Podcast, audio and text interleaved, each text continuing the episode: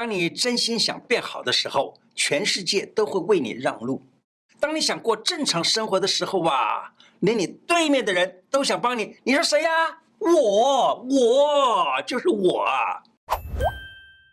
胡老开讲喽，我是你的老朋友胡医师。你知道吗？肺是门户，只要懂得养肺、清肺、润肺，自然就可以百病不侵。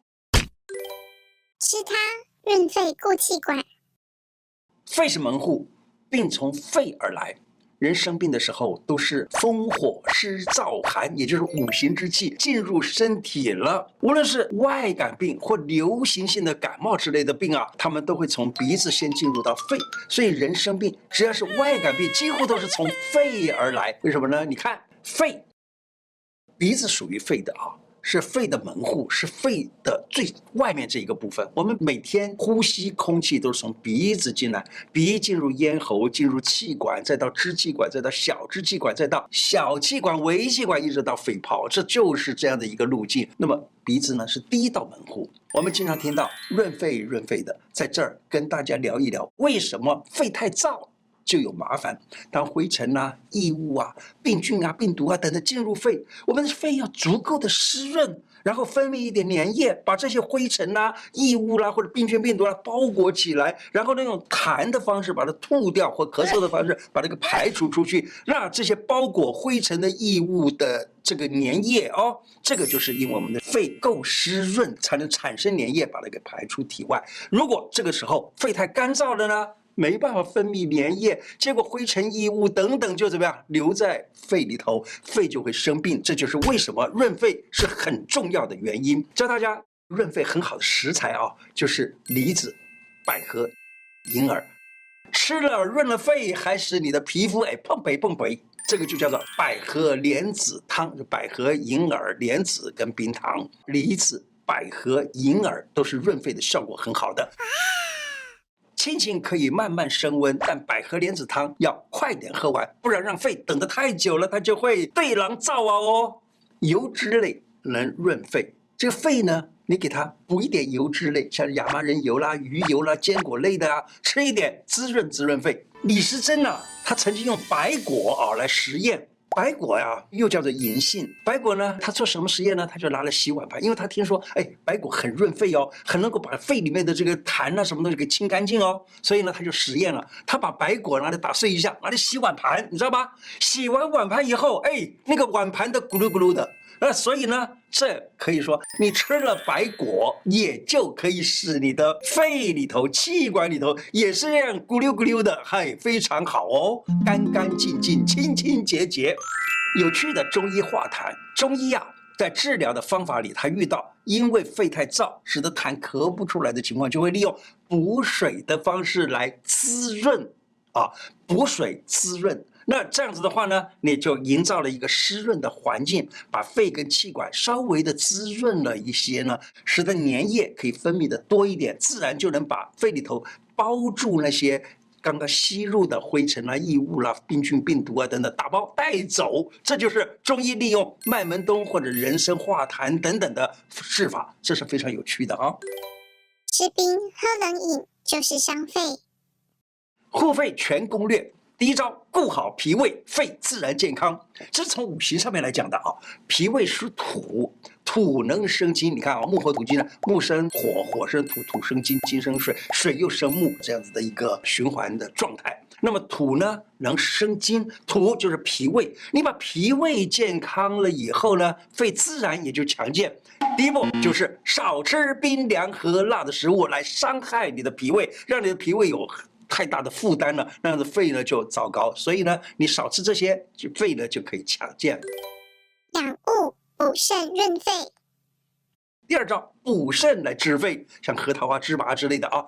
补肾为什么可以治肺呢？也是从五行来看，肾是属水的，金能生水，就肺为金嘛啊，金能生水，所以呢，我们中医有这么一句话，就是子道母气以养之，有这样的说法，母子相生，做母亲的总是会想去照顾儿子，如果儿子弱，母亲就会把气分给儿子，这也就是说，这个母呢就是肺金。然后呢，你把肾给稍微顾好了，这个母亲的这个母啊，肺经啊，就不要花费太多的能量去照顾这个肾，肺自然就健康。假如这样子的话呢，你看。把肾好好的补一补，这样子的话呢，这个肺经就不会伤得过度了。因此呢，肺就是健健康康的，不就是这么样子吗？平常可以吃一些胡桃啊、芝麻呀、就是拿它来滋补肾，是很好的食物。胡桃就是我们现在常讲的核桃，不只是可以固肾，还能够补脑呢。你看啊，元朝的呼思慧他在《饮膳正要》里头提到，芝麻能够滋养肺。他说。秋季燥，宜食麻以润其燥。润谁的燥？就是润肺的燥。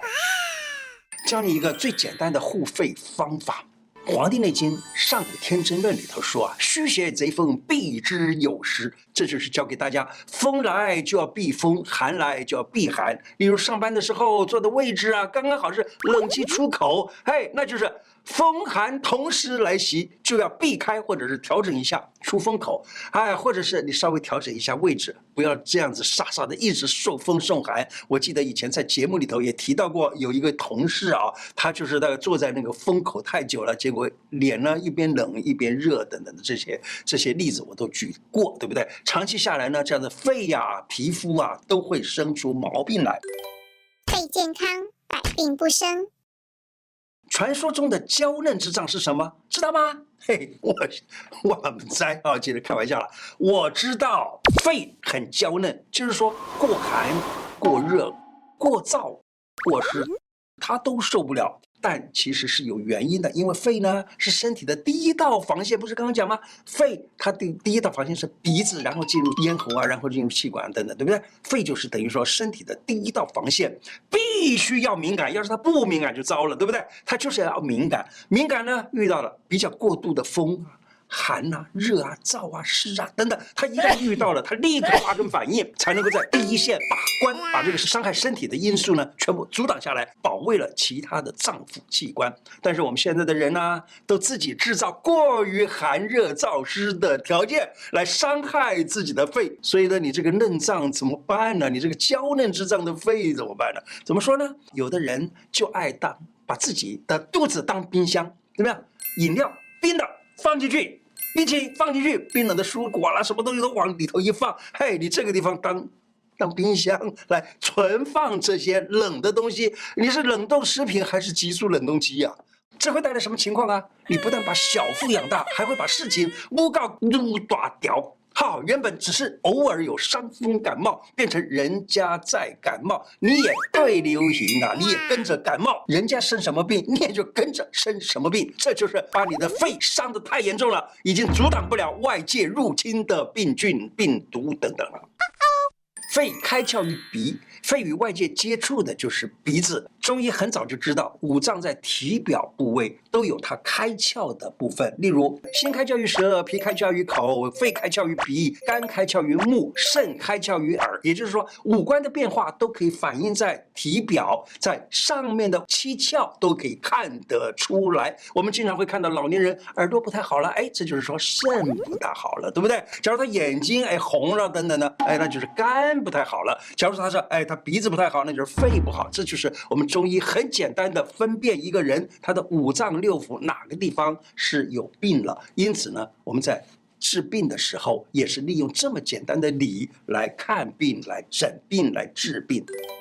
注意，白肺瘟疫，情绪、道德是关键。肺要好，除了吃喝要注意。还有呢，就是你的环境也要注意，还有根本的关键就是人的情绪、心态要正向。负面的情绪会使身体产生毒素。各种科学研究都说呀，心地纯正、善待他人、培养各种德行，能够使得身产生强大的正能量，抵抗病菌、病毒的感染。曾经啊，在两千零三年 SARS 流行的时候，我呢。有幸参与了一次两岸三地的一个医学会议啊，那那个那个视讯会议啊，在那个会议里头呢，我提到过，人要有道德才能免除瘟疫。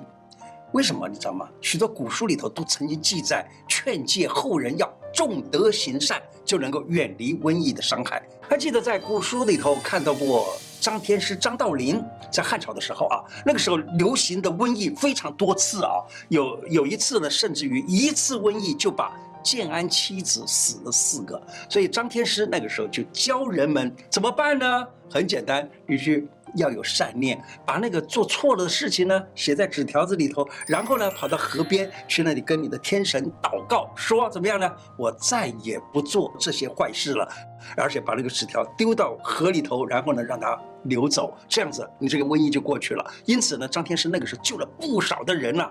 最近我在网络上。看到有这样子的报道，里头就说啊，其实瘟疫本身就是针对人心道德变坏、业力大了而来的。这个报道引起很多的人的关注，想知道的人可以自己去看一看。小编会把它的网址贴在留言区。小编问我，辉师啊，你怎么理解这场瘟疫啊？人的思想会变，会产生正负能量嘛，对不对？好，仇恨啊、怀疑啊、斗争多的社会啊，它的负能量就很强嘛，人体的免疫力就会一直被负能量给哎给减减少，甚至于杀掉。尤其这次在中国大陆的疫情那么严重，有很多党政军高层都染疫，最终宣告不治。我有一些法轮功朋友啊，他跟我分享说，念九字真言很好。